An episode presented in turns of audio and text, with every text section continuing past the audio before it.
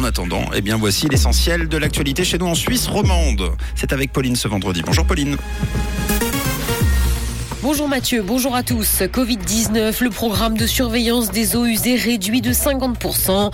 De nombreux cas de harcèlement sexuel au sein de la police genevoise et de la pluie attendue ce matin.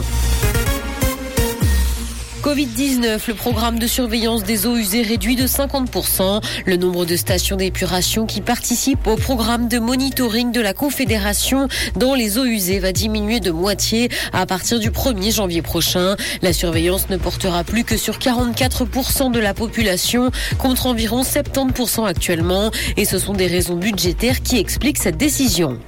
De nombreux cas de harcèlement sexuel au sein de la police genevoise. C'est ce que montre un sondage sur l'ensemble de leur carrière. 43% des femmes et 23% des hommes se sont sentis harcelés ou gênés par un comportement inopportun. Les commentaires désobligeants sont les premiers faits de harcèlement décrits. Viennent ensuite les histoires indésirables à contenu sexuel, mais aussi le fait de se faire siffler ou encore dévisager.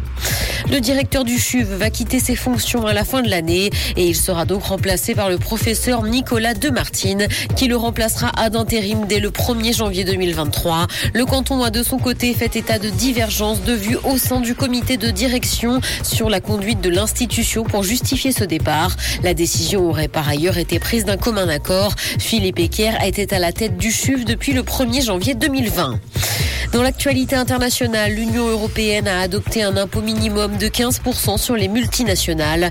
Les blocages hongrois et polonais ont ainsi pu être levés et l'entrée en vigueur de cette mesure est prévue pour le 31 décembre 2023. Cette réforme a pour objectif premier d'éviter l'évasion fiscale et vise notamment les géants du numérique. Elle nécessite encore un accord international qui n'est pas finalisé. Google tient tête à Hong Kong. Le géant du web a justifié hier son rejet d'une demande du gouvernement. Il souhaitait empêcher une chanson de protestation pro-démocratie d'apparaître en tête des résultats lorsque les internautes cherchent l'hymne de la ville. La firme a indiqué ne pas manipuler les résultats de recherche. Sur Netflix, le documentaire sur Meghan et Harry dévoile la raison qui a poussé au Mexite.